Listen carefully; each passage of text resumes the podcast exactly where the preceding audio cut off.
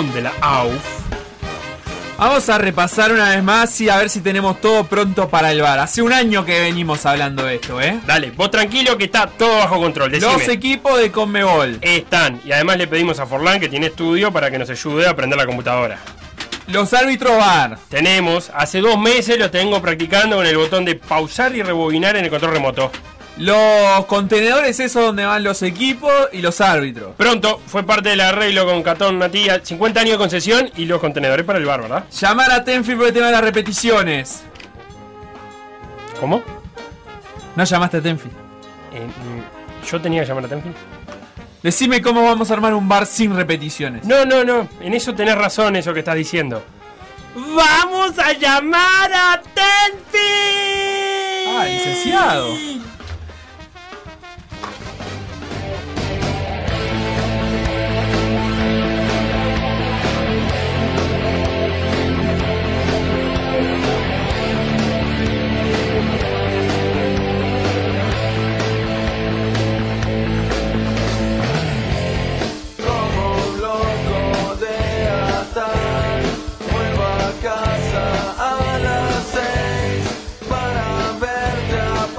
Estamos pronto para hablar con.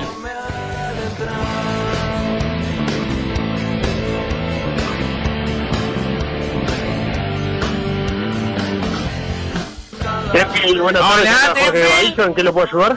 Jorge Maillo. Jorge, Jorge, sí. Jorge, ¿estás ahí? sí estoy- Jorge Baillo, Estamos ¿qué lo puedo- hablando con Jorge Bahillo.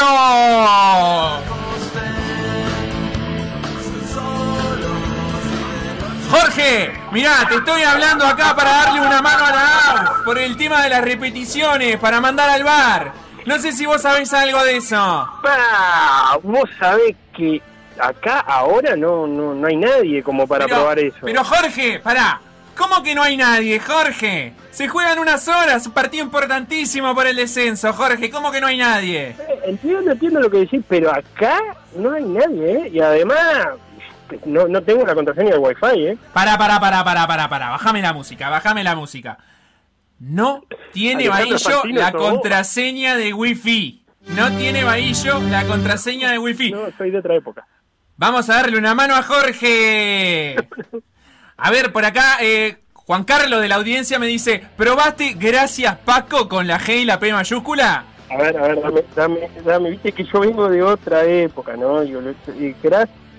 Gracias Paco. Paco, con la P Ah, mayúscula. mirá, sí, sí, sí, funciona. ¿Querés que, que te anote para vacunarte ya que estamos de paso? ¡Tenemos la contraseña! Jorge, preciso que me pase las repeticiones para el bar. No, eh, vos- nunca hicimos eso, no sé qué me estás pidiendo. ¿Cómo que no? Si el año pasado hubo, hubo finales, hubo bar en las finales. Ah, tienes razón, ahora que sí, vos sabés que sí, ¿no? Pero, pero ahora el partido es en Maldonado, ¿eh? Y creo que Antía tiene otra norma, no sé si... ¡Vamos a NT. llamar a Antía! No, no, pará de llamar gente. Ah, no, no, no, es no. Palene Antía no, Antía no. sé, no se puede, no, no puedo. Pero, no puedo. pero ¿cómo me vas a avisar así sobre el pucho que no se puede? Ya tenía designado a los árbitros, habíamos elegido los partidos, todo, está todo pronto en la AUF. Te pido, te pido mil. Pero Jorge, ¿qué hago con todas las tele de tubo Panabox que compré? No, no, ni idea, che, esos son problemas tuyos. ¿No la querrás vos para, para la última escenografía de rumbo a la cancha?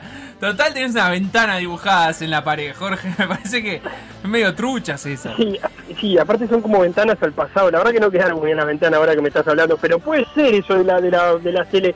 Creo que si corro a Cucuzú un poquito a la derecha, eh, me queda como un lugarcito para poner unas teles. Notable, Jorge, muchas gracias. ¿Te puedo pedir un último favor? Dale, dale, dale, ya que estamos. Vamos a darle una mano a PDA. Basta de dar más. Jorge, me tenés que presentar el programa de PDA de hoy. El Ah, aire, el aire es tuyo, bajame la música. El aire es tuyo. Ustedes quédense, que empieza por decir algo en la edición 769. 769, qué disparate, che. Quédense porque tenemos a la gente de Confitería Las Tres, obviamente, acompañándonos. también, Un saludo grande a los amigos de Avícola El Pollote y cómo voy a olvidar de William Lawson, el whisky que te hace pelear por Escocia. Y bueno, la gente de Yerbazar, obviamente, Ron Barceló, eh, Bar Rosel, eh, el aceite y, y la góndola y lo que vos quieras. Por decir algo. En vivo, hasta las 15, en M24.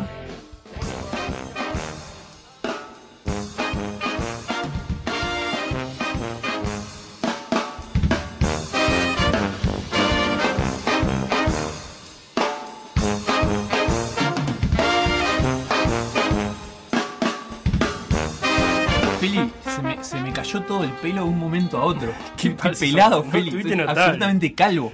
¿Te diste cuenta? Eh, Fantinati te pusieron. A Fantinati me pusieron Sí, porque era una mezcla de Fantino y Petinati. Te salió muy bien, ¿eh? Ah, te agradezco. Muchas gracias. Eh, No descarto que te atienda Jorge Bahillo si llamas a Tenfield. ¿No? No. Yo, yo creo que no.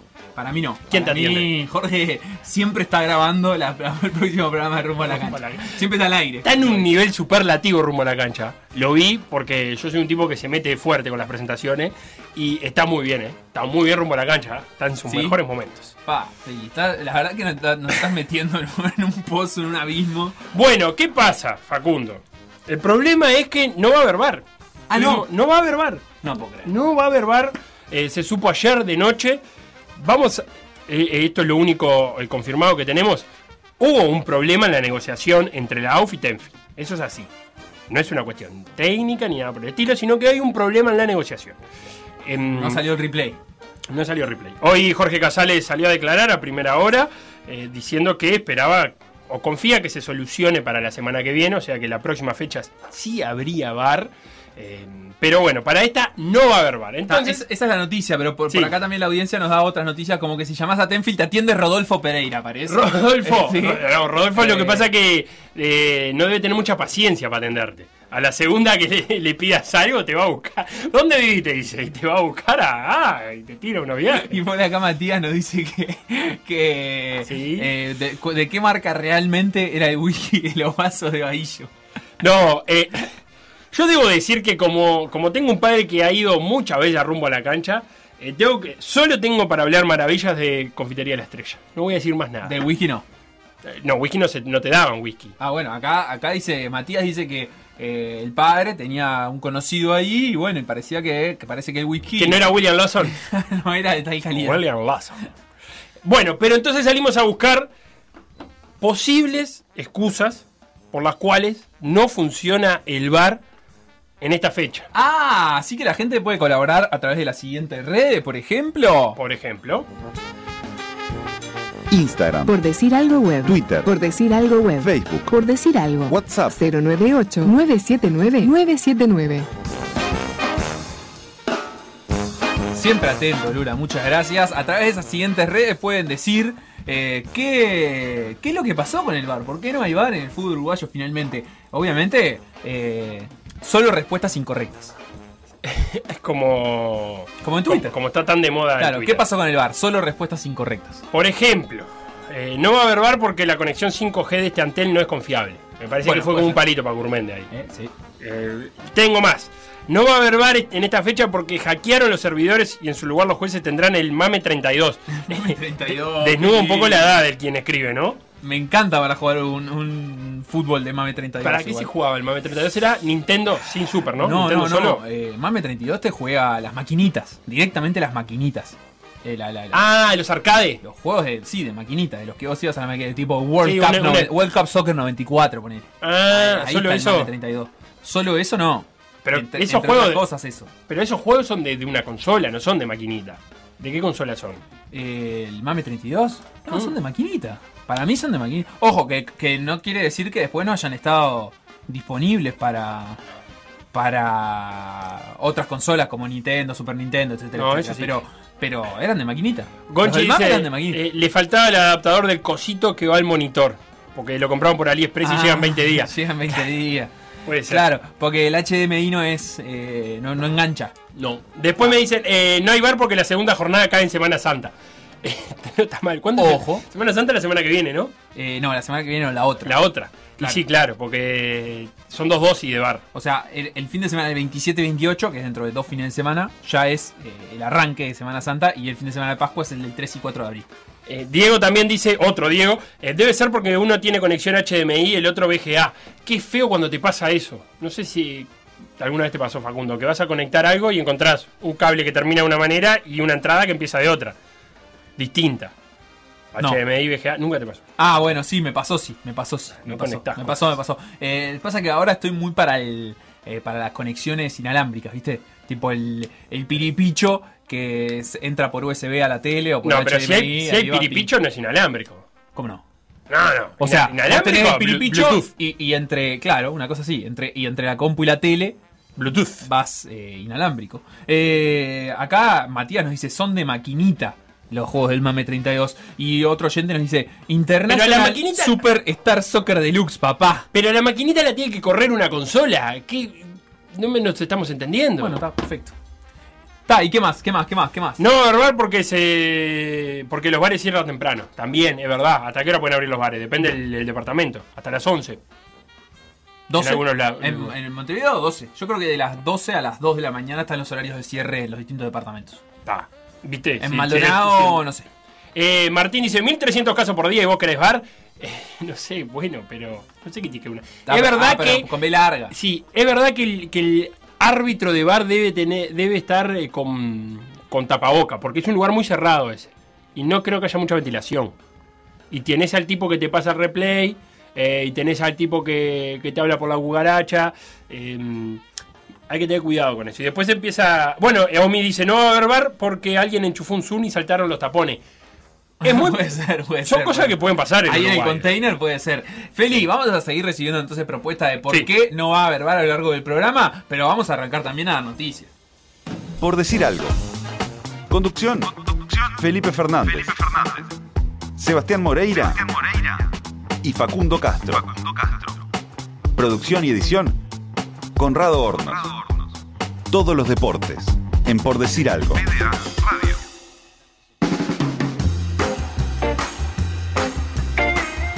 Estamos hablando del VAR porque en el partido que hoy se va a jugar desde las 19 horas en el estadio Domingo Burgueño Miguel entre Defensor Sporting y Deportivo Maldonado, en realidad al revés, entre el local Deportivo Maldonado y Defensor Sporting, está estipulado que hubiera VAR y finalmente no habrá. Y la gente sigue colaborando y dice no va a haber VAR porque Tenfield transmite en Palene y el VAR es en NTT. Bueno, lo manejó Jorge cuando lo llamaron. No Eh, podía haber sí, algo sí, de eso. sí. Maximiliano dice que el MAME es un emulador de consola, te permitía correr el código que se utilizaba Claro. en las maquinitas.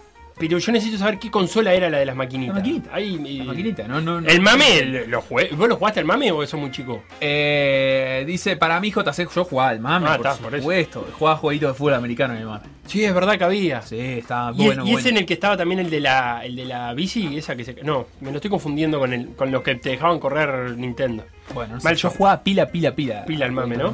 Para mí JC debería ser el árbitro bar. Se ahorran un viático ahí, dice, dice José. ¿Te imaginas? Y dice, no le digan maquinita a los juegos de Family Game. Dice, Bueno, es lo que- justamente, Andrés, no estamos hablando de los juegos de Family Game. Estamos hablando de la maquinita, la que había que ir a en Sí, cualquier, en cualquier balneario. Arcade había que ir a un salón donde estaba lleno de maquinitas Sí. y se jugaba en cada una a un juego distinto, ¿no? Claro, pero esas tenían maquinitas varios. tenían una.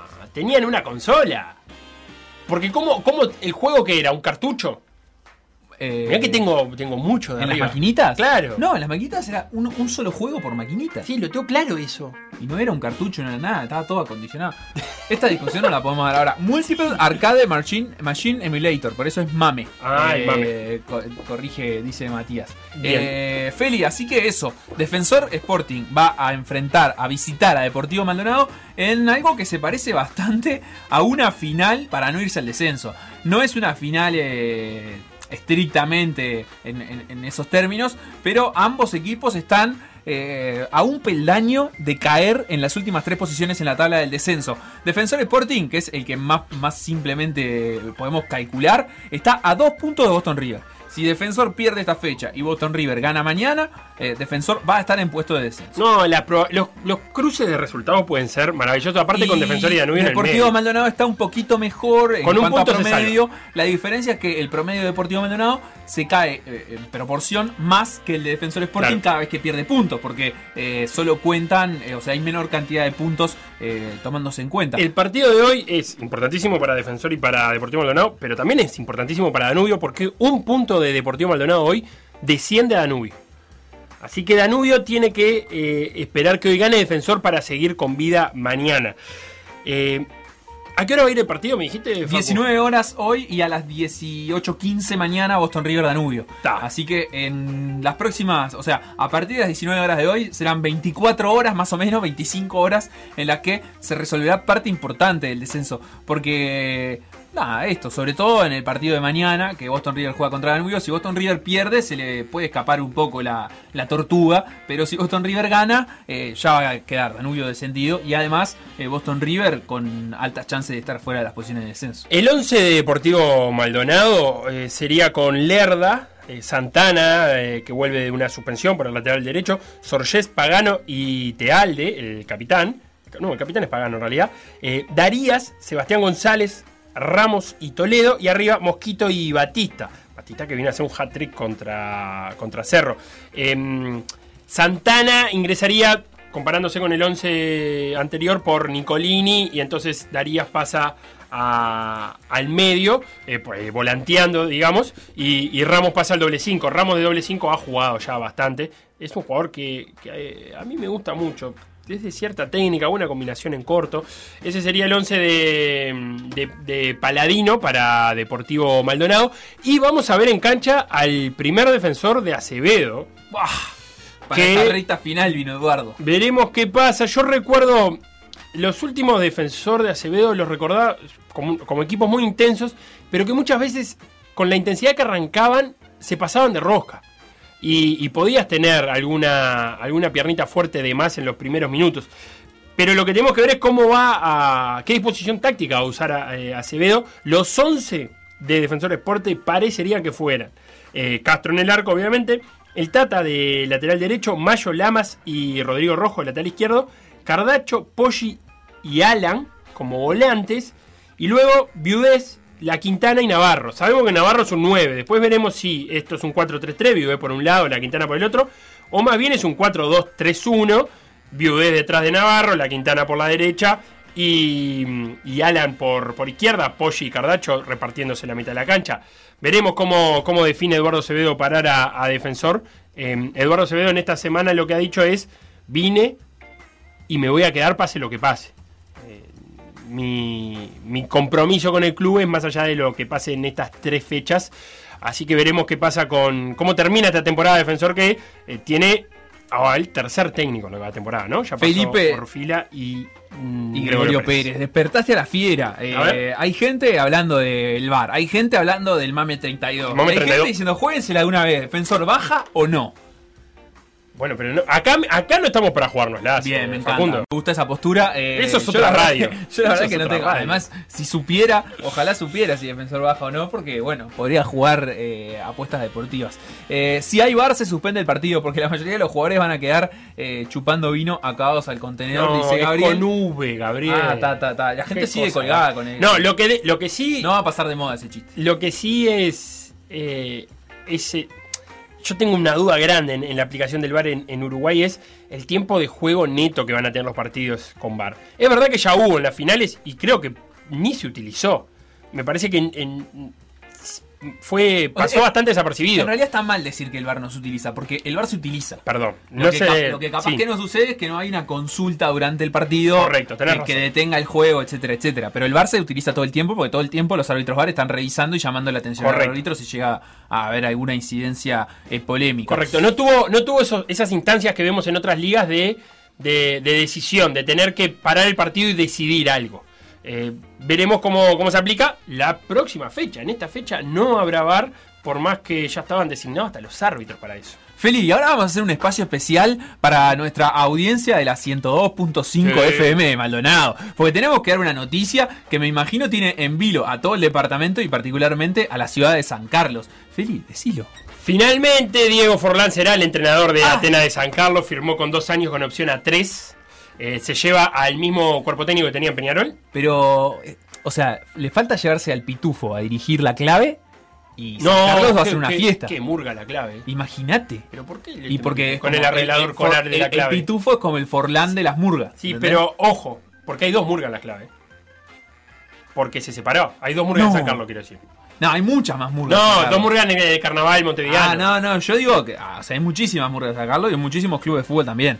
Eh, de hecho, la clave bromeaba con eso. El- con el homenaje a San Carlos, sí. Y bueno, está. Eh, Pero me imagino que, que debe ser. Digo, más, más La allá. Cayetana es la otra hamburguesa, por las dudas. Bien, la- más allá de la noticia para el fútbol uruguayo que, que es trascendente, que, que Forlán, que es una figura, que además te- es una figura de renombre mundial. Sí. eh, Lo felicitó el Manchester United, la cuenta de Twitter de United. por ejemplo, eh, llegue a un club como Atenas de San Carlos, me imagino el revuelo en esa ciudad. De- debe, debe Bueno, ahí, está- ahí hay un temita. Eh, Atenas de San Carlos, el primer equipo ahora está en, en el hotel, en la Posta del Lago, en Punta del Este.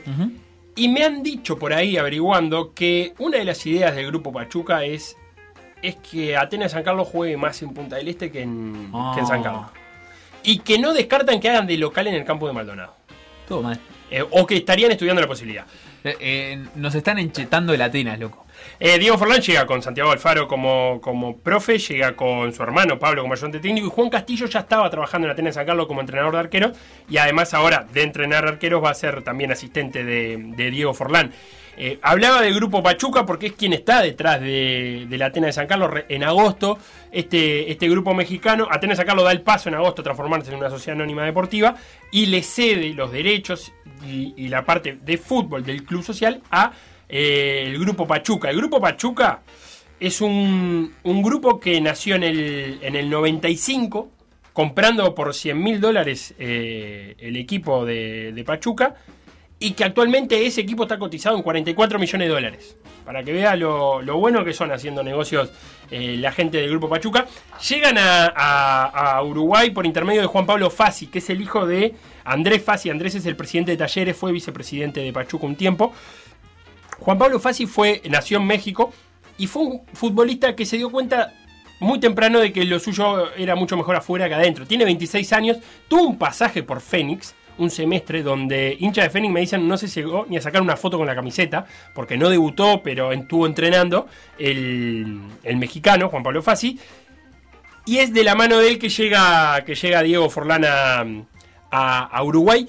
Y me resultó interesante algunas declaraciones de él en, medios mexicanos, de Fassi, porque he contado que cuando jugaba en Puebla, tomó la decisión de venir a jugar a Uruguay este, este, este tiempo en Fénix, porque quería ver, quería conocer las entrañas del fútbol uruguayo y descubrir por qué un país de tan pocos habitantes, él decía 4 millones, eh, salen tantos jugadores. Por eso fue que se vino acá y, mm, y se quedó y quería conocer la realidad uruguaya. Se encontró con un fútbol con mucho talento, pero con cero infraestructura. Y ahí es donde está poniendo mayoritariamente el esfuerzo del Grupo Pachuca en remodelar la infraestructura de eh, Atenas San Carlos y dándole mucha importancia a las juveniles. Aclaración importante la que hace Alejandro eh, por acá por WhatsApp. Dice, el grupo Pachuca no viene a lavar plata en Uruguay, no sean mal pensados. No, ojo, es un grupo que ya tiene a Talleres de Córdoba, tiene al Everton de Viña del Mar de Chile, tiene a Pachuca y tiene un par de, de equipos más en México. Además, eh, Facundo de otros negocios, como por ejemplo una línea de restaurante que me gustó el nombre, que se llama Grupo Bife, y una marca de llantas, Marpa. Pero es un, es un conglomerado que se dedica a, a gerenciar equipos en, en distintas partes del mundo. Y su pata uruguaya es Atenas de San Carlos. Está, y Héctor eh, dice, nos dejan sin preparador físico a Aguada, maldito Forlán, porque se ve que Ah, que pero Souto sí. seguirá. O No, Alfaro. eh, Alfaro. Ah, pero ¿y Aguada tenía Alfaro también? Claro. Ah, tiene la todo, Para mí. Alfaro fue el que los hacía hacer bicicleta. Alfaro era el que los hacía hacer bicicleta. ¿Te acordás? perfecto. Que hacían bicicleta los jugadores. Eso no es normal. Ni idea. Que los jugadores de básquet volaban bicicleta. Ahora se lo vamos a preguntar a un jugador. Dale. PDA Radio. En M24. M24.com.uy. PDA.uy.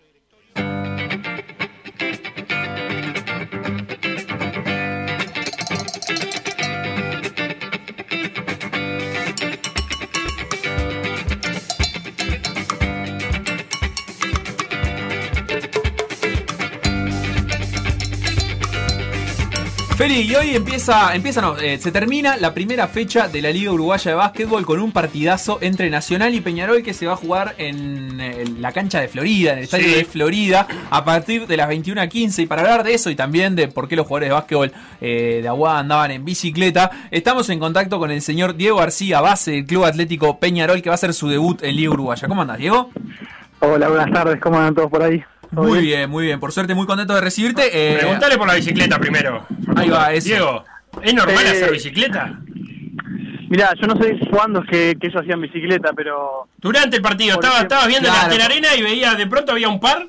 eh, No, Federico, no, Pere- pará. Federico Pereira metió Fede kilómetros. Pereira- Fede Pereira era por un tema, estaba ahí con la espalda mal, entonces para mantener el cuerpo en calor en vez de estar sentado mucho tiempo... Estaba preparando eh, la vuelta estar- ciclista. Hizo, mirá que metió kilómetros, Fede. Claro, el lo asunto. otro, yo, yo pensaba bicicleta, que yo, un día después del partido, en vez de hacer un regenerativo corriendo para bajar el impacto, hacer bicicleta. Sí, y, claro. que- Ah, eso, eso sí me gusta. No, pero yo decía la bicicleta fija en el banco, que es para eso, me parece, supongo. No, yo. eso sí, sí, sí. O de repente capaz que sea alguno con algún tema muscular, ¿viste? Mejor mantener el, el, el cuerpo y las piernas calientes, me parece que, que es mejor, me parece que viene por ahí. Mal si, más si estaba con Federico, yo hablé con él, es amigo mío, estaba mal de la espalda, si estás sentado 10 minutos, 15, te, te volvés a parar y te, te cuesta un poco más. Bien, ¿cómo, ¿cómo están para el partido de noche? ¿En dónde estás en este momento? Me imagino en Florida ya. En este momento estamos en Paso Severino, es en- como en una especie de camping, no, no, no sé el nombre, está estoy mal yo, eh, pero bueno, se escucha el ruido de los pájaros capaz, porque estoy al aire libre. Ah, lindo, disfrutable. Estamos ahí. Sí, sí, lindo, lindo, tranquilo. Una concentración distinta, mañana. digamos. Sí, sí, sí, la verdad que sí. Este, vinimos de mañana, fuimos a tirar, la cancha la verdad que está preciosa, muy linda. Este, y, y nada, ahora estamos acá para, bueno, comer, estar un rato juntos, descansar y ya, ya llegar de noche a la, la hora del partido, estar eh, lo más pronto posible. Hubo mucho run run en estos días de si es clásico, si no es clásico. Yo no te voy a hacer a contestar a vos esa pregunta, pero sí preguntarte cómo se vive el, el clima entre los compañeros, pero también con, digamos, dirigentes, allegados a Peñarol. ¿Cómo les están haciendo sentir estas horas previas eh, a un partido? Vos que ya has eh, jugado otras ligas, en otros equipos. eh, ¿qué, qué, ¿Qué clima dirías que tiene este partido en comparación? Y yo creo que, que es, o sea, respondiendo a la pregunta, o sea, es clásico. Parece que Peñarol Nacional se juega en la bolita, eh, va a ser un clásico igual. este, nos vamos a querer ganar siempre. este Y bueno, la verdad que se juntan muchas cosas, ¿no? Es el la vuelta de Peñarol a la Uruguaya, este, el debut nuestro y el clásico. O sea, son como muchos condimentos que, que hacen que la motivación esté a tope. este Y, y nada, sí, la verdad que obviamente nos hacen sentir que, que es un partido muy importante. En la tabla vale un punto, pero parece que arrancar ganando este clásico, sobre todo para la química y para este y para el ambiente, me parece que, va a ser muy buena. Así que y como no hay empate como en el fútbol, que normalmente el primer clásico siempre termina de empate, este, alguno de los dos va a ir contento y el otro caliente. Así que esperemos que, nos toque a nosotros. Claro, ¿y qué podemos esperar nosotros, que lo- los televidentes, digamos, de este partido? Eh, porque de Nacional más o menos ya hemos visto recientemente partidos, ha jugado la última liga, etcétera, etcétera, pero Peñarol hace un montón de días que no juega y nunca con esta integración. Entonces, ¿qué, qué nos podés contar vos de lo, de lo que se puede esperar viendo a Peñarol? Y, y la verdad, no sé qué se este, ta, es, es un poco una interrogante, hablando en serio. Este, eh, ¿cómo, ¿Cómo nos vamos a sentir? Este, creo que tenemos muy buenos jugadores, este, que tenemos buenos extranjeros y, y- y bueno, eh, creo que dependiendo de la integración podemos tener un ritmo más alto de juego y más bajo, pero me parece que lo que sí tenemos son jugadores que que, que toman muy buenas decisiones adelante este, y, que son muy confiables y bueno, parece que tenemos un plantel con experiencia y me parece que a la hora de los finales cerrados de repente o, o de momentos calientes creo que tenemos varias manos para que para poder resolver y bueno, creo que están nosotros este, identificar cuál es la, la mejor mano en ese momento este pa- para, para hacerlo, ¿no? Claro, Eh, te- bueno, lo, lo- lo que yo, lo que yo Sí. pensaba, perdón, te, te interrumpí, no sé si que, qué ibas a decir ahí. No, no, tranqui, tranqui, dale. Lo, lo que yo pensaba el, otro día, digamos, eh, más allá de, o sea, son jugadores, como vos decís, de, gran calidad, eh, todos los que integran este plantel de Peñarol, pero hay algunos donde también eh, ya se, empieza, digamos, a, a surgir la duda, pienso en el caso de Nicolás Mazarino, incluso el Panchi Barrera, Tito Borsellino, de, bueno, ¿cómo estarán a esta altura de su carrera? Lo que sí me da la sensación a mí es que va a ser un, equipo inteligente, más allá de cuánto después responda el físico y, las capacidades en este momento, eh, va a ser un equipo donde se, se piense bien el básquetbol. ¿Ustedes se quedan con esa misma sensación en los entrenamientos, en los, partidos de entrenamiento? Sí, sí, sin dudas. Obviamente después está, está el tiempo que lleva a, a amalgamarse, encontrar esa química como equipo, este, que, que esa nos lo va a dar también los partidos, ¿no? Este, sí, por ahí puede hacer que ese proceso sea un poquito más rápido al tener esos jugadores capaz que de experiencia o intelige- inteligentes, pero sí lleva un poco el tema de los roles, bueno, de lo- encontrar los momentos, que eso te lo da un poco como la, la historia de cada equipo, que, este equipo todavía no la tiene. Este, pero bueno, yo después respondiendo del tema de los físicos, la verdad, yo los veo a todos muy bien. Nicolás este, sacando el, cierre de la liga pasada, que estuvo con una lesión y que obviamente eso a cualquiera le puede pesar, este, qué sé yo, la liga pasada con 44, 45, tuvo partido de 40 puntos, pero no sé cuánto fue que hizo una nacional justo en la cancha de Malvin, pero, o sea, es un jugador que está impecable. Sí, este, sí, la sí. verdad, y, y bueno, de ahí para abajo este, creo que estamos todos bien. Eh, así que nada, yo el tema físico la verdad que no me preocupa. Sí, obviamente al ser una liga corta este, hay que tratar de estar lo más sano posible porque de repente una lesión que, que te saca tres partidos capaz que hoy en día es más importante que una liga larga que de repente vos sabés que, que tenés más tiempo y que, que bueno, por ahí, entre comillas, no pasa nada si te pierdes unos partidos. Este, pero bueno, la verdad que, que yo, estamos conformes con el plantel que tenemos, con el trabajo que estamos haciendo este y en cómo estamos todos, así que nada, estamos con, con confianza para hoy. Y en el aspecto del liderazgo, a esta altura, el equipo, ¿quiénes tiene como, como líderes? ¿Quiénes llevan la voz cantante? Porque, por ejemplo, yo a Mazarino lo veo como un líder, pero me parece que dentro de los planteles no es de los que más habla, ¿o sí?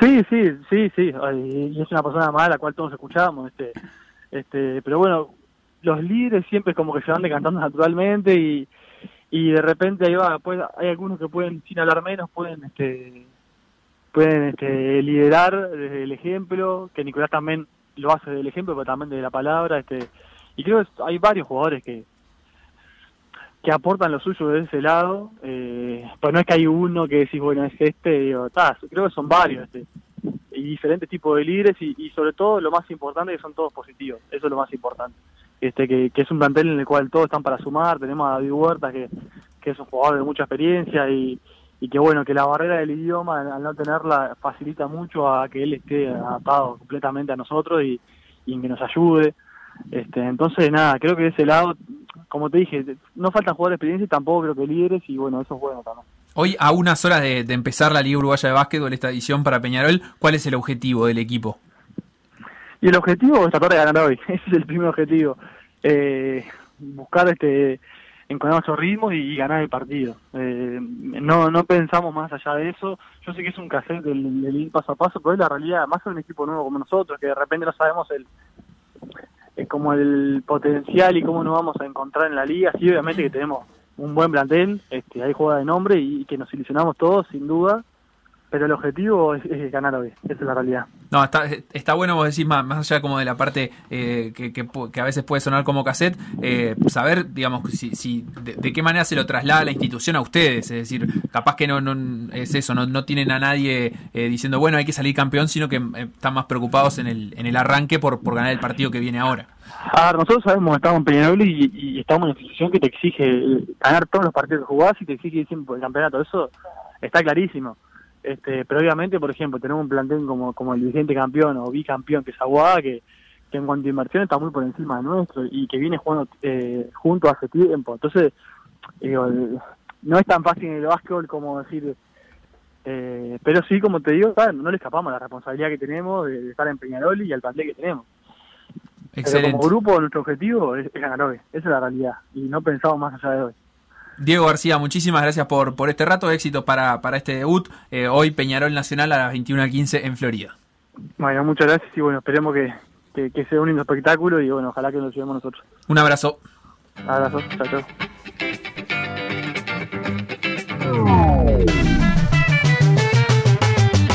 Lo que pasó en por decir algo, revivirlo en pda.uy o buscar los podcasts en Mixcloud o Spotify.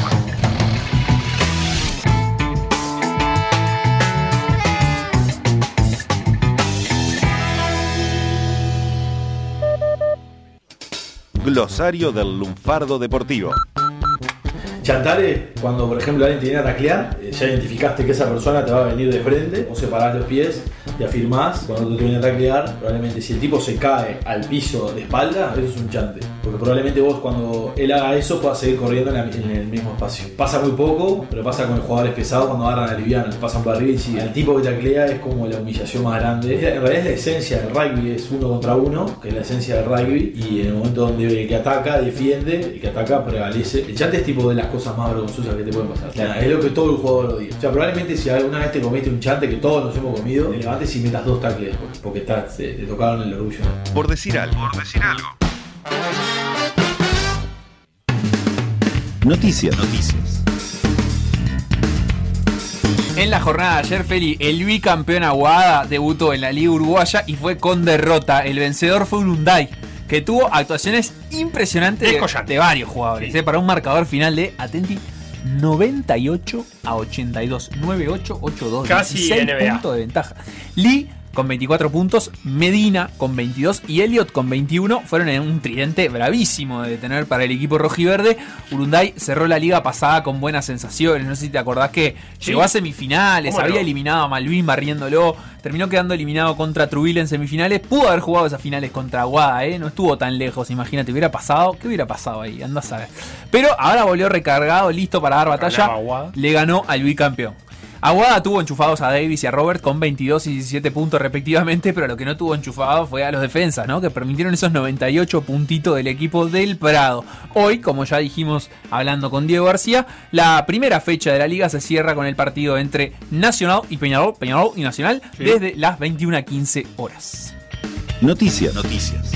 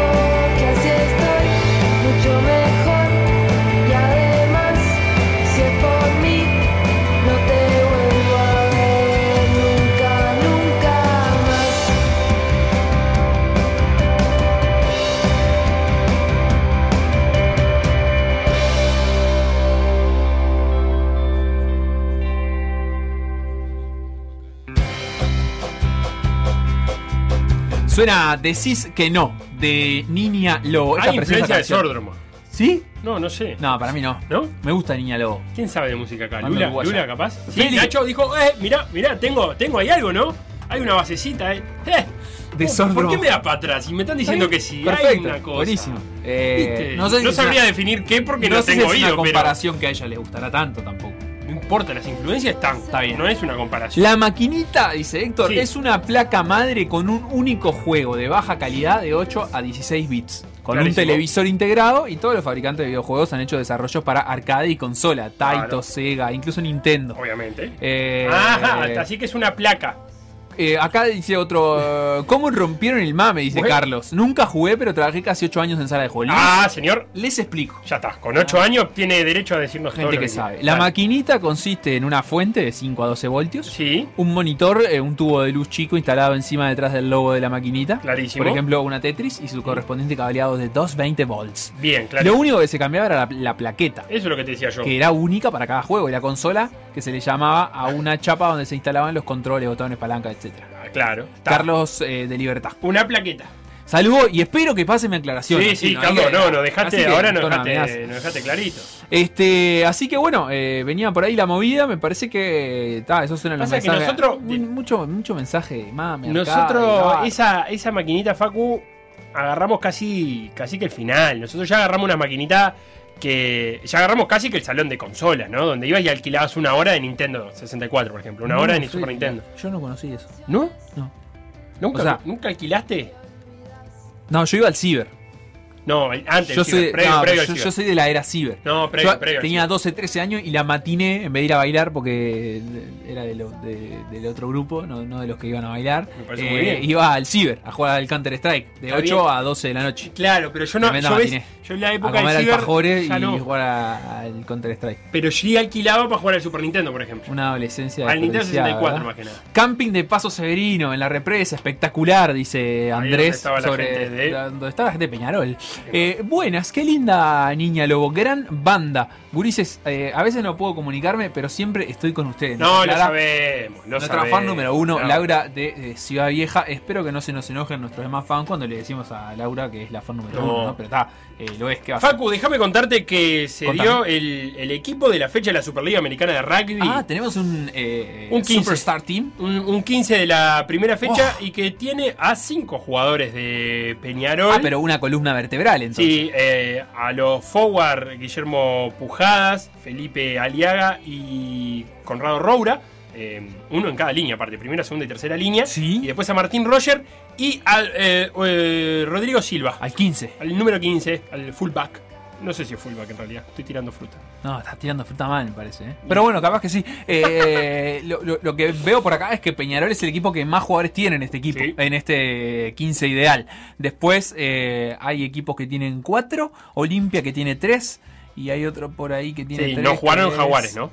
Eh, CAF es el equipo que, que tiene CAF, es Cafeteros. Cobras. Ah, Cafetero, perdón. Colombia. Eh, es el equipo que tiene 4. no, Cobras ni, ni Cobras ni Jaguares Eso jugaron en esta fecha. Eh, Selknam es el otro equipo que tiene 3. bueno, nada, eso. Hay Lo vi el partido. de eh, Peñarol quiero decir que Yo también lo vi. eh, Martín Roger, el 10 que está ahí, Sí. me gusta para que patee las pelotas quietas de Peñarol Fútbol. ¿Sí? ¿Y Es bueno. ¿Y Pe- Peñarol Básquetbol? ¿Pelotas quietas? Ah, no sé. Pepe- No, ahí tenemos que ver cómo sacamos online. Ah, está. perfecto. Pero viene el número 10 de Peñarol, fino con los pies. Impecable. Peñarol, recordemos que va a volver a jugar en, este, en esta Superliga Americana de Rugby el próximo domingo a las 13 horas contra el equipo brasileño. Déjame tirarte otra noticia cortita. eh, Tírala, tírala. Pobre Matías Vecino no, no liga nada. Eh, el otro día en la previa de, de Por Decir Fútbol decíamos, había vuelto a jugar un par de minutitos, pero era como simbólico después de un- una lesión muy grande que tuvo muchos meses afuera de la cancha. Se agarró coronavirus. ¿podés No te puedo creer. Y hay un brote ahí en, en el Inter de Milán que viene primero, ya suspendió la- la- el partido que tenía contra Sassuolo el fin de semana. Pero bueno, Matías Vecino positivo de coronavirus. Ta, ahora me tiro a la piscina, Feli, Dale, porque vamos a hablar del sudamericano de natación. Feli, ayer vi un tuit tuyo que la verdad es que me, me sentí identificado con ese tuit Ah, porque es algo que me ha pasado en distintas competencias, en distintas instancias, muchas veces con los grupos de, de WhatsApp a los que integro. Pero tu tuit decía algo así que, eh, como, ¿te das cuenta que estás en el grupo de WhatsApp indicado? Cuando se discute cuál es el récord nacional de 4, de 4 por 100 en la posta, eh, eh, estilos, o sea, combinado. Además, uno contradice a la página de la Federación Uruguaya de Natación le preguntan a las autoridades por interno y terminan teniendo razón.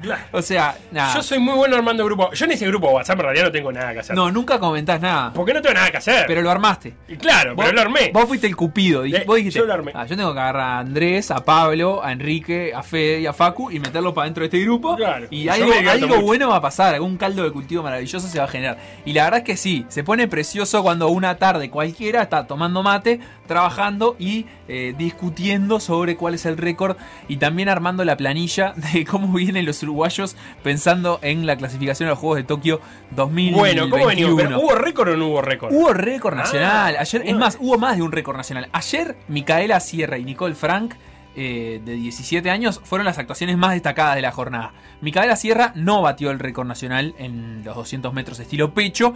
eh, récord nacional que de todas formas ya es de ella. Eh, terminó en el quinto puesto con un tiempo de 2.35 y 64 centésimas. lo que quedó simplemente a 6 décimas de su récord nacional que es 2.35.06. Terminó quinta en la final de los 200 metros pecho. Es hasta ahora una de las mejores actuaciones de Uruguay en el sudamericano. Ningún uruguayo ha terminado hasta el momento más arriba que un quinto puesto Bien. en los dos días de competencia que ya se completaron. Nicole Frank es la que la viene rompiendo. Compitió en el final directa en los 400 metros combinados, una competencia que no tuvo preliminares por cantidad de deportistas que la, que la digamos, la integran. Aparte te cansas mucho. Sí, y en esta prueba Nicole Frank ya con el récord nacional y lo bajó de 5.08.07, Sí, o sea, 5 sí. minutos 8 segundos 7 centésimas.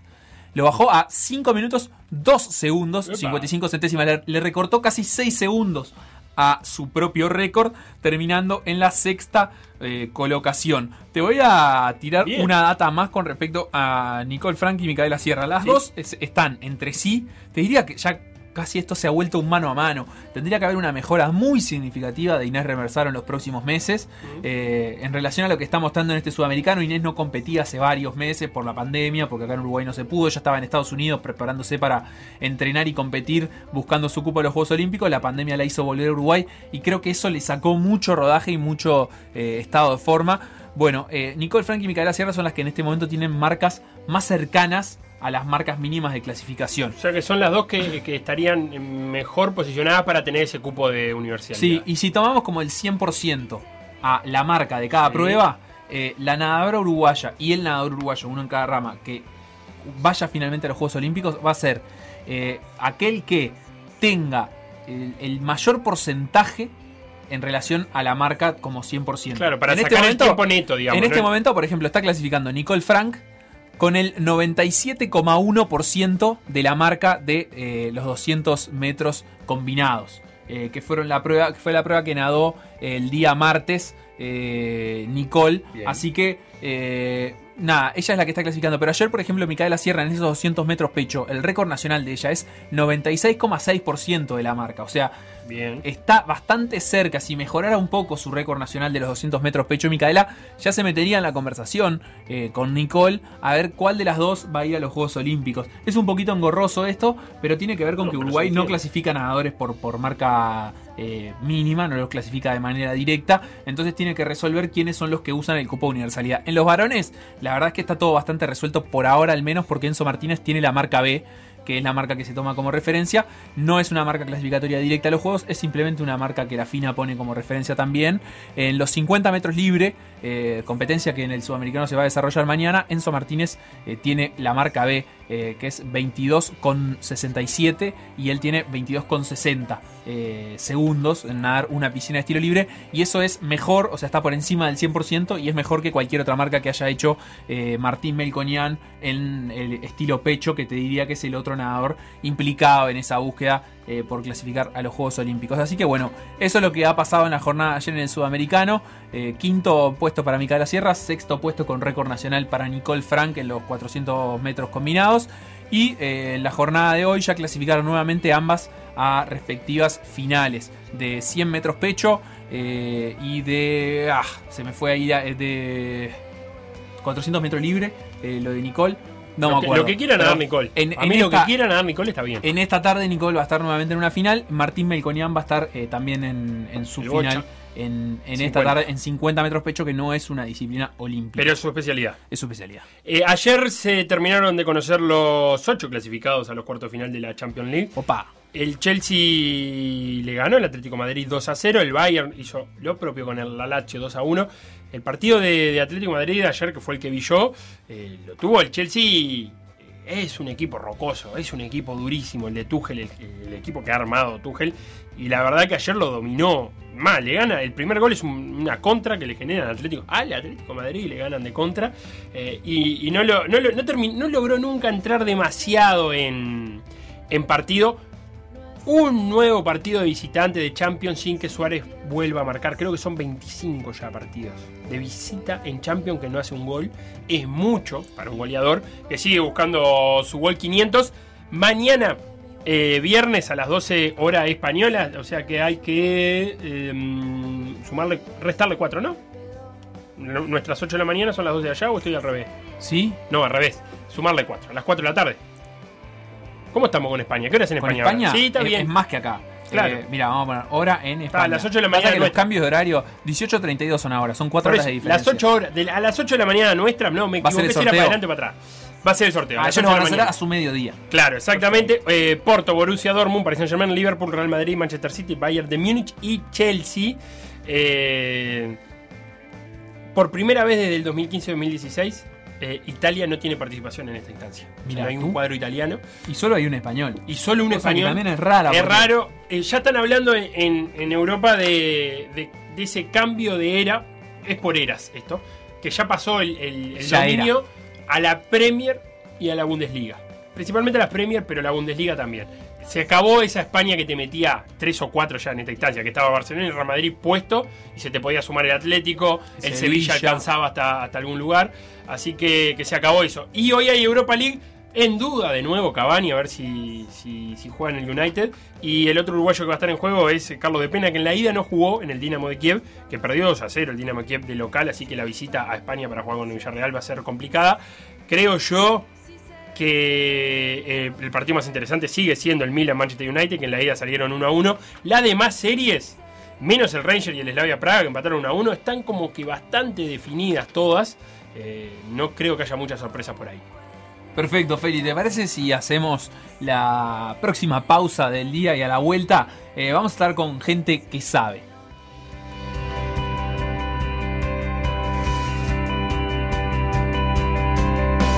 Por decir algo. decir algo. Instagram, Por decir algo web. Twitter. Por decir algo web. Facebook, Por decir algo. WhatsApp. 098-979-979.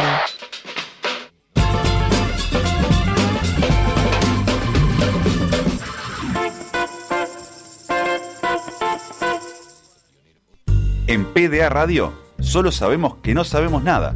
Por eso traemos a gente que sabe. Gente que sabe. Estamos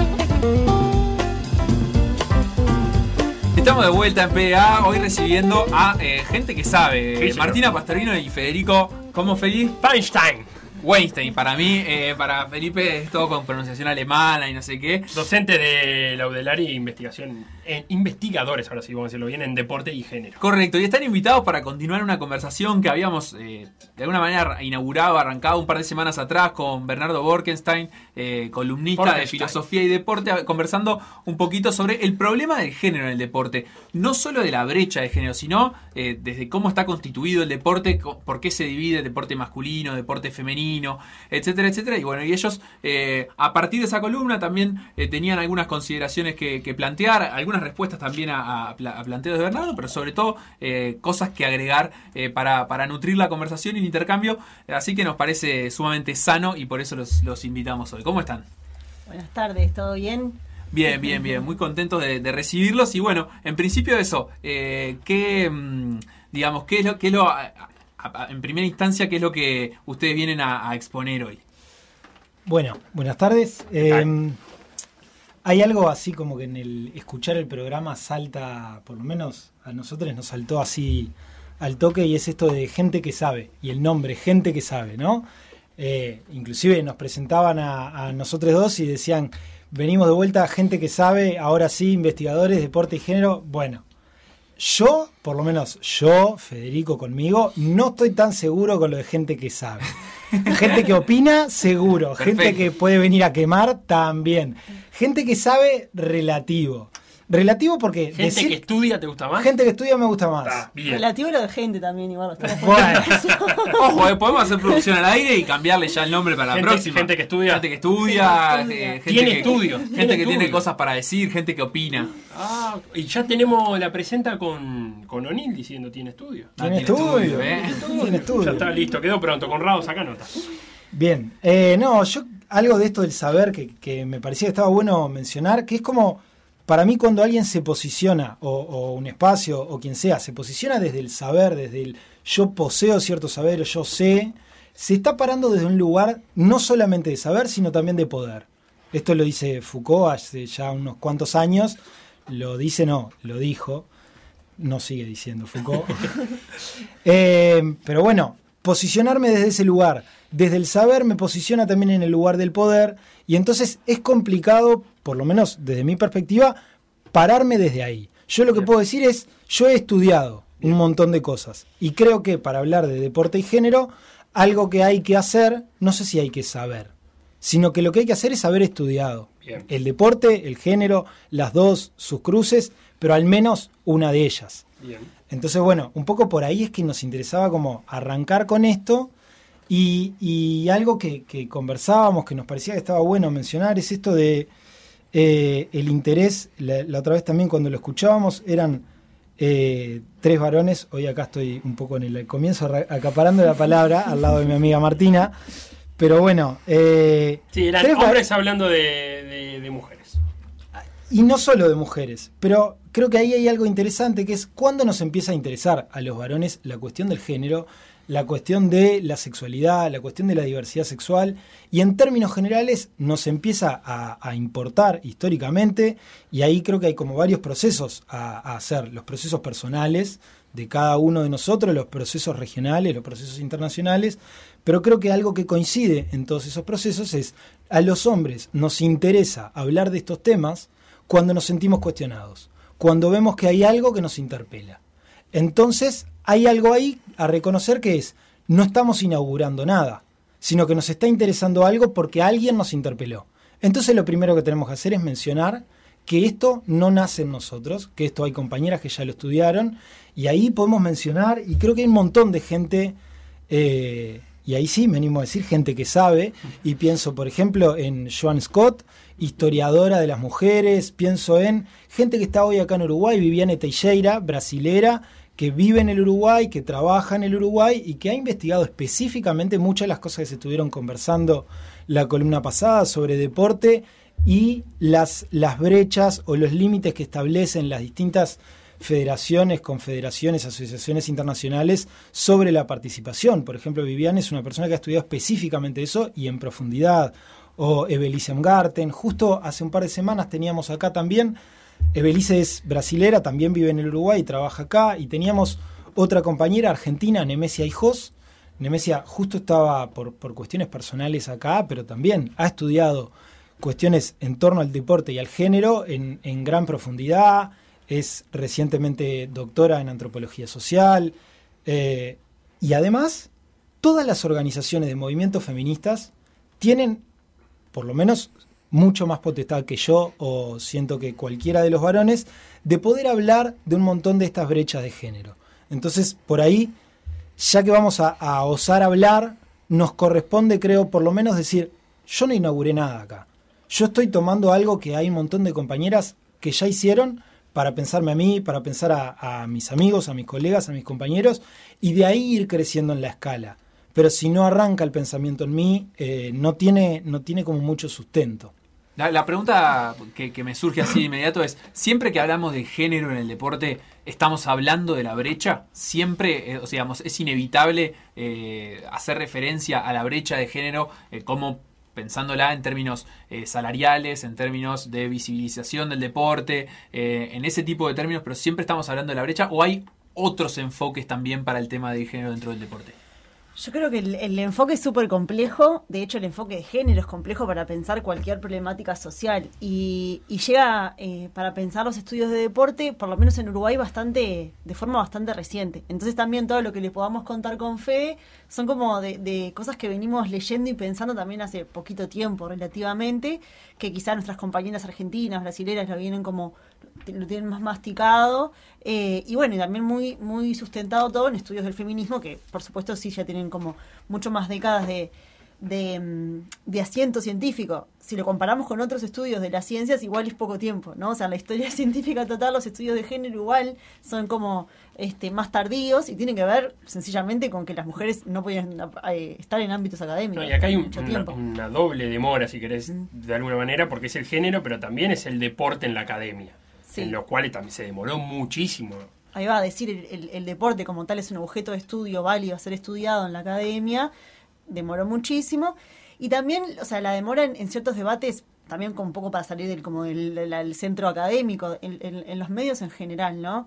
Este, que hoy en día estén trabajando estos temas en un programa radial, creo que es- este es el único programa, por lo menos que yo he escuchado, donde se propongan algunos debates o se invite a discutir.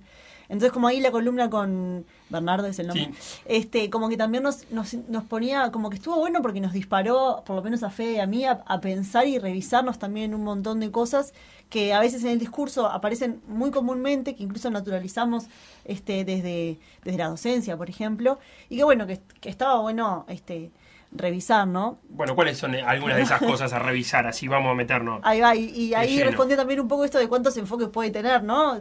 Los que queramos, digamos, este, entiendo que la brecha es una de las, de las más grandes porque, bueno, porque también tiene una connotación de clase y es la primera que podemos decir, che, esto es lo más grave, ¿no? O sea, hay un tema de diferencia este, en, la- en las condiciones de posibilidad que es muy fuerte. Eh, una de las cosas que yo primero me preguntaba es esto del lugar que justamente le damos a la ciencia como una producción o una forma de objetivar y leer la realidad que es, eh, además de que es acabada, es completa, es este como indiscutible. ¿No? Y eso en general pasa mucho, en particular en las ciencias biomédicas, con una confianza ciega, ¿no? en que lo que nos dicen los estudios biomédicos son...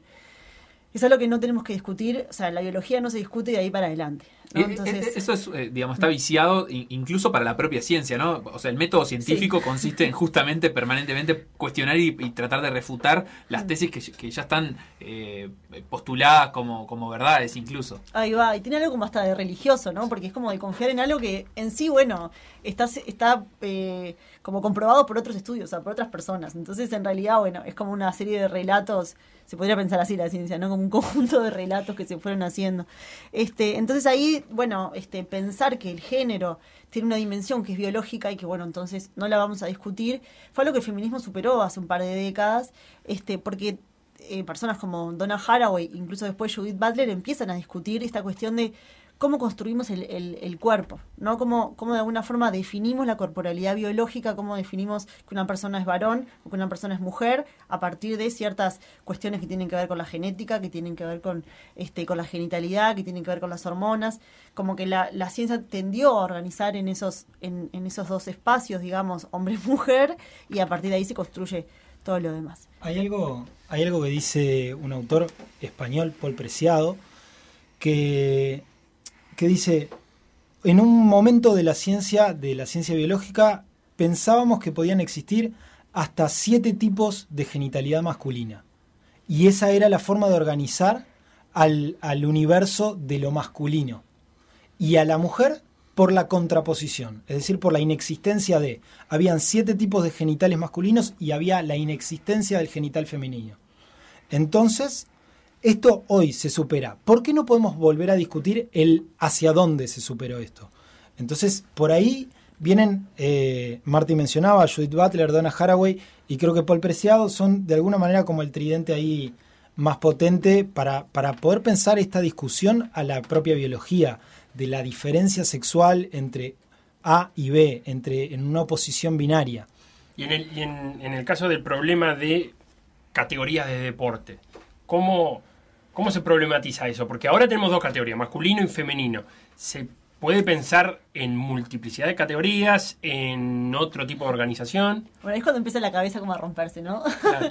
Porque claro, es, eh, el sistema deportivo está totalmente construido este, sobre la idea de que los cuerpos masculinos, en primer lugar una idea mucho más básica, ¿no? Que los cuerpos masculinos eh, son aptos para el deporte. De hecho, el deporte nació siendo estrictamente masculino, Pierre de Coubertin así lo argumentaba, ¿no? Este, Esta condición de las mujeres de, de- de la maternidad las alejaba de la práctica deportiva durante siglos, ¿no?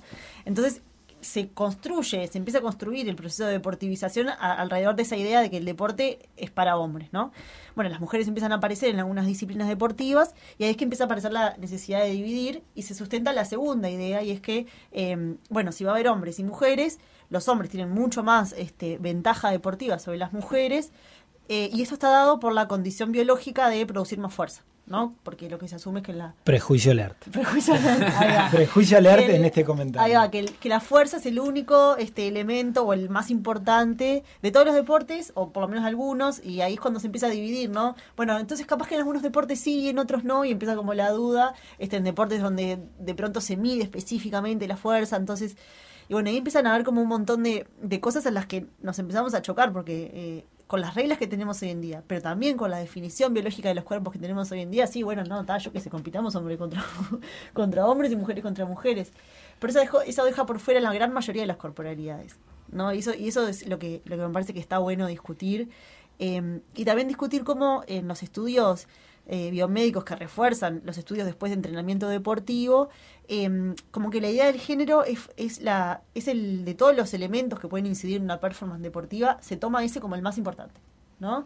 Este, y sabemos que en realidad la posibilidad de este, adquirir fuerza, flexibilidad, potencia, resistencia, este, está bueno definida por un montón de factores, pero que después hay un montón de factores sociales, eh, ambientales, culturales, que también van definiendo este, las posibilidades performáticas a la hora de una competencia deportiva, ¿no? Este, hay- en ese aspecto sostiene que, que hay que ir como gradualmente, porque tampoco puede, que puede llegar a ser contraproducente liberar Mm. eh, que no haya categoría, por ejemplo, y poner a competir en igualdad a mujeres y hombres en algunos deportes donde eh, la cosa no va a ir bien, o sea, no van a estar no van a ser competitivas, pero sí ir gradualmente a algo Mm. que, que permita en algún momento hacerlo.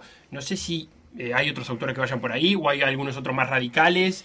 Que se hayan, yo a Tamburrini lo quiero, yo sé que ustedes también lo quiero porque es, un- es alguien que se animó a decir, ¿no? Bueno, entonces, ¿cómo sería? Creo que no hay alguien que se haya animado a una tesis tan tan valiente, Claro. digamos, ¿no? Este, porque cómo hacerlo, eso es re difícil. Este, ahí el Comité Olímpico se jacta de haber este, establecido, de ser los primeros Juegos Olímpicos paritarios, creo que Sí, dice. sí. Dice, bueno, vamos a asegurar que haya la misma cantidad de mujeres y hombres. Y es como, uno se pregunta, bueno, está buenísima la, la noticia, ¿no? O sea, como, como señal está buenísima. Ahora, no lo tenemos que haber hecho hace años eso. Estamos en 2021. Es como, este... Sí, de hecho esto Eh. componía el, el- el- digamos, era el, el parámetro de una agenda que el Comité Olímpico Internacional hizo hace más de 10 años, llamada Agenda 2020, y el proyecto era de a poquito llegar a tener la misma cantidad de hombres que de mujeres, no- ni siquiera un cambio radical ni en la forma de organización de eso ni nada, y lo otro que se propone es eh, que haya competencias mixtas. Pero de vuelta, este mixto no escapa a hombre-mujer, porque yo no, no puedo eh, tener dos hombres o dos mujeres compitiendo, por ejemplo, en las categorías mixtas de parejas, o eh, cuatro hombres o cuatro mujeres compitiendo en las postas de, de 4 por 100 en atletismo, por dar un ejemplo. Tiene que haber dos hombres y dos mujeres. O sea que siempre tenemos que seguir definiendo al deportista como hombre por un lado o mujer por otro. Ahí va. Yo te diría que en el ideal, lo que pasa es que esto capaz que hoy en día suena anacrónico, ¿no? Pero en el ideal, yo diría, bueno, eh, hay competencias deportivas. Competencia deportiva de fútbol, competencia de- deportiva de natación y la gente se anota. Entonces después se van generando marcas, este, y bueno, después la- las políticas este, deportivas harán que, que la gente tenga mejor acceso a, a esas competencias deportivas. Este, está como asumido que si se libera la competencia deportiva, se nos va a llenar eh, la, la- la competencia de hombres, digamos, ¿no? Porque de nuevo está esta idea de que los hombres son más aptos para la competencia deportiva. Seguro otra otra idea que, que no para de prejuicio alert en- al respecto de esto que decís, Tenemos Martín. poner un pique, una alarma. Ah, ahí, ¡bang! Eh, tiene que ver con la, la propensión a las lesiones o al cuidado del cuerpo. Eh, ¿Qué pasa si hacemos una actividad de, de fútbol sin distinción de género y hay un prejuicio inmediato de que eh, los hombres son más brutos o los hombres son más fuertes o, o más pesados y van a lesionar a las mujeres. Claro, si pones lucha libre, eh, un hombre contra una mujer. O rugby, eh, equipos mixtos. Como que hay un peligro mucho mayor de que uno- el hombre más fuerte, incluso a la mujer más fuerte, le pueda hacer mucho daño físico. Sí, ahí Felipe decía en la columna anterior, este, está bueno, pero eso no es una decisión de, en todo caso, de las deportistas, ¿no? Porque Si como quieren que, arriesgar su cuerpo, como que las queremos O a lo cuidar. sumo, ¿por qué no hacemos, eh, si, si el problema está en la lesión y podemos comprobar por estudios sistematizados de cómo se generan determinadas lesiones y se generan, por ejemplo, a partir de la inercia en una carrera con un cuerpo que pesa 45 kilos distinto a un pe- cuerpo que pesa 120, establezcamos los límites de otra manera. ¿Por qué el género tiene que ser una distinción sobre cuánto pesa un cuerpo, por ejemplo, o cuánta fuerza puede producir? Si, le- si la preocupación está en un lugar, ¿por qué la limitación está en otro, o la política está en otro? claro, que vayamos a categorías que tengan que ver con peso y no con sexo, por ejemplo. Y estoy diciendo el peso como un ejemplo, Como un porque tampoco sé qué, qué tan acertado es eso que acabo de decir del peso. Bien. Claro, pero eh, es- esa sería una categorización, por ejemplo, como la que hace el boxeo. Eh, puede competir a partir de cierto... O el judo, o el karate, o las artes marciales son bastante de eso. Hay un límite de peso. Eh, a- y después, a partir de cierto límite, por ejemplo, no se piensa en el judo, más de 100 kilos, bueno, ahí sí que compitan entre todos, porque, claro, de 100, 110, 120, 130, bueno, todos tienen una fuerza que, que se, se puede, se Ahora, medir. en, en- en este tema que estamos hablando, y más que nada del Comité Olímpico y demás, también tiene que entrar el factor negocio, ¿no? Porque para que esto funcione, eh, el deporte tiene que seguir siendo como un negocio que pueda atraer o que sea eh, interesante para, para que un público lo vea. Eh, ¿Eso también está presente en, en los estudios o medio que se deja de lado? Y yo creo que sí. O sea, me acuerdo, eh, no sé, pienso, ¿no? En su momento me, eh, me acuerdo de una discusión que hubo acerca de una, de una luchadora trans de, creo que es UFC o lucha Sí, libre. MMA. Ah, MMA, ahí va, ¿no? Entonces era como, ta, pero si te pones a pensar, en realidad es el cuerpo de un hombre pegándole a una mujer, ¿no? Como unas como ideas que, está todo mal, ¿no? Porque hay como muchas, muchos prejuicios, muchos prejuicios Claro. En, en- en ese eso, sentido, ¿no? Bernardo el otro día marcaba una de las cosas que, que- que había como en la, en la forma amarillista de dar esa noticia. eh, ah, un hombre le está pegando a una mujer y le genera estas lesiones, y en realidad eh, las lesiones que, que se produjeron son de las más comunes en ese deporte a todo nivel. O sea, estaba como ese vicio, casi que un vicio periodístico de, de- de y, la y cuestión. todo, y, va, y todo lo, lo- como los prejuicios este, hacia las personas trans, ¿no? Y, y también como del, del desconocimiento de los procesos que una persona trans vive y que además en particular a, a deportistas trans se les hace, se los obliga o se los somete a pasar no por ciertos procesos hormonales para poder competir. Pero pienso, ¿no? Como eso en el impacto mediático, esto que decís, los vicios periodísticos o, lo que la cámara toma, digamos, este, debe ser tan impactante, pienso, como cuando, no sé, empezó el boxeo femenino decir, ay, qué horrible ver mujeres peleando, porque en su momento que una mujer peleara, y eso tiene que ver con un montón de atribuciones que se le dan a, la- a las mujeres o a los varones cis, heteronormados además, este, sobre un montón de actitudes que parece que vinieran con la cara genética, ¿no? Entonces las mujeres en general son más eh, perceptivas y son más intuitivas, entonces si vos las pones a jugar, seguramente ganen con eso y con la inteligencia y yo. Bueno, todo eso es una es algo que se construyó sobre una base científica, digamos, ¿no? Pero se construyó socialmente sobre lo, sobre cómo debe o la- los valores que tiene una mujer, este, no sé, sobre un hombre que es más agresivo, más Esto que vos decías, ¿no? No deja de ser un relato. No deja de ser un Eh, relato, que, sí. que puede tener ciertos fundamentos, si vos lo querés argumentar, científicos y que se puedan demostrar en estudios, Mm. pero que de todas maneras sigue siendo un relato y si nosotros queremos construir otro, basta con empezar a buscar tal vez los estudios que, que comprueben el relato que nosotros queramos Y construir. que además después hay otras cosas que obviamente no vamos a estar negando. En promedio los hombres son mm, más grandes, este, lo- los hombres cis este, son más grandes eh, de altura. En promedio son más grandes de altura las mujeres, entonces es probable que haya más hombres que, no sé, puedan nadar más rápido porque ahí tenés la medida de la palanca y la biomecánica que hace que, bueno, que nada es de forma más efectiva. Pero eso no quiere decir que si hay una mujer altísima, que nada, que tiene todas las condiciones, capaz que la pones a competir y es, es un delfín, ¿no? Entonces como que ahí debe importar ya, eh, si es varón, si es mujer, eh, si es varón, cis, trans, mujer, cis, trans, intersexual. Se nombró la palabra, esto se, se, se maldice, hermafrodita, es un término que se está queriendo como no usar más, esto del hermafroditismo, porque también viene como de las ciencias biomédicas y, y más vinculado también al, como al reino animal, digamos. Entonces como que eh, de, de alguna forma eh, hablar de personas intersexuales sería más correcto, este, porque lo que, lo que está puesto en juego ahí es decir, bueno, en esta, en esta clasificación que hicimos, ¿no? Varones, mujeres, eh, XY, XXXY, esta genitalidad externa y demás, este, hay personas que nacen con una conformación genética distinta, que ni siquiera tiene que ver con, bueno, puede ser con un cromosoma más, un cromosoma menos, pero a veces es con una patita de cromosoma más o menos. Estoy hablando gente que no sabe, ¿no? Que no sabe. que no sabe cromosomas, evidentemente. Este, pero que es como pequeñas modificaciones este, que hacen que de pronto la conformación hormonal o mismo la genitalidad sea distinta. Entonces que ya sea cada vez más difícil pensar que existe, que podamos clasificar tan sencillamente los cuerpos. Tengo para el final, pues nos quedó cortísima, pero con la invitación a que hay que volver. Obvio. Eh, les tengo que traer el tema, de la, el tema de la semana, que es el vestuario de Torque y la frase de, de Obdulio que decía ahí que con eh, la celeste en el pecho somos doble hombre, que así dice, por la duda le cito, doble hombres, y que quedó así como se dio la discusión, que antes no hubiera pasado jamás, que se hubiera dado esta discusión pública, hubiera pasado como cualquier otra frase motivacional, pero se dio una frase puesta en un vestuario y ahí apareció, por un lado, la cultura de la cancelación de Obdulio, así como medio radical, pero por otro es, eh, si esa frase precisa que se explique, capaz que no, no, no funciona del todo para que esté en un vestuario, o a qué se apunta con doble hombres, eh, quedan esos, ¿no? Esos resabios todavía, o, o- o no se le pone el suficiente pienso eh, a la hora de hacer estas cosas. No sé qué, qué piensan ustedes de este hecho. ¿Se refiere a general. doble hombre, tipo que en vez de 11 son 22 en la cancha, o a tipo una masculinidad? Doble- precisa? doblemente hombre, Claro, Doblemente hombre. Doblemente hombre. Está ingenua. somos más machos. sí. Claro, somos más machos. Ahí va. Yo, a mí lo primero que me llama la atención es el torque eh, res- intentando resaltar un valor eh, nacionalista o patriótico. El torque es Montevideo City Torque, es un cuadro filial del Manchester City que a su vez es una empresa, una sociedad anónima deportiva de, De quienes Emiratos. los dueños son de Emiratos Árabes Unidos. Es decir, ahí a, a mí lo primero que me resalta es como la discusión sobre lo, lo nacional y lo patriótico, sobre qué está pasando que en el Uruguay el debate sobre la existencia de las sociedades anónimas deportivas pasó como por- de costado y de repente... No, va a llegar, todavía no pasó. Va a llegar, o sea, es que es, es como siempre pasa en Uruguay, va a llegar, pero va a llegar dentro de un tiempo, cuando se vean y- los y efectos. perdón- Claro, pero el debate va a llegar Pero- y el cuando- presidente y el secretario de Deporte firmando ahí en un club privado, un proyecto privado, con todas las Plantando un olivo. Ahí va, con todos los datos que dijo Fede, por eso no sabemos esos datos futbolísticos.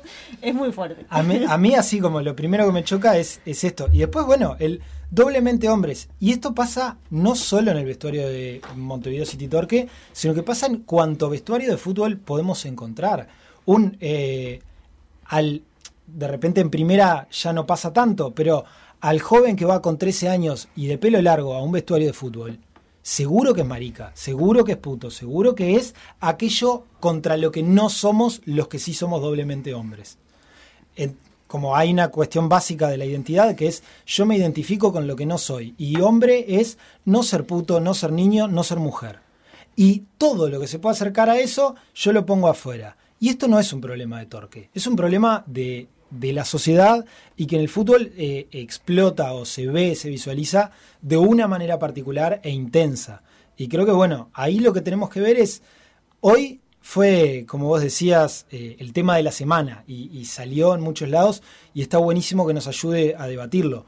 Pero creo que nos tiene que llevar a debatir en realidad todas las prácticas que suceden, como, no sé, pienso en yo 13 años yendo a mi segunda práctica de fútbol eh, en un club y que por no aguantar la cantidad de vueltas que tenía que correr alrededor de la cancha, paredón y estar parado abajo de, de los tres palos y que Eh, todos mis compañeros pelotazo. me tiraran pelotazos. Eso es una forma de reforzar esa masculinidad, de hacete hombre a los golpes, hacete hombre a las piñas, que así vas a poder jugar al fútbol. Federico Weinstein, Weinstein, Martina Pastorino, docente de la Universidad de la República, investigadores en deporte y género. Muchas gracias a este espacio Gente que Estudia a partir de ahora. Eh, Gracias a ustedes. queda Gracias. para, para el próximo mes, la próxima visita. Dale, buenísimo, Bárbaro, muchas gracias. impecable.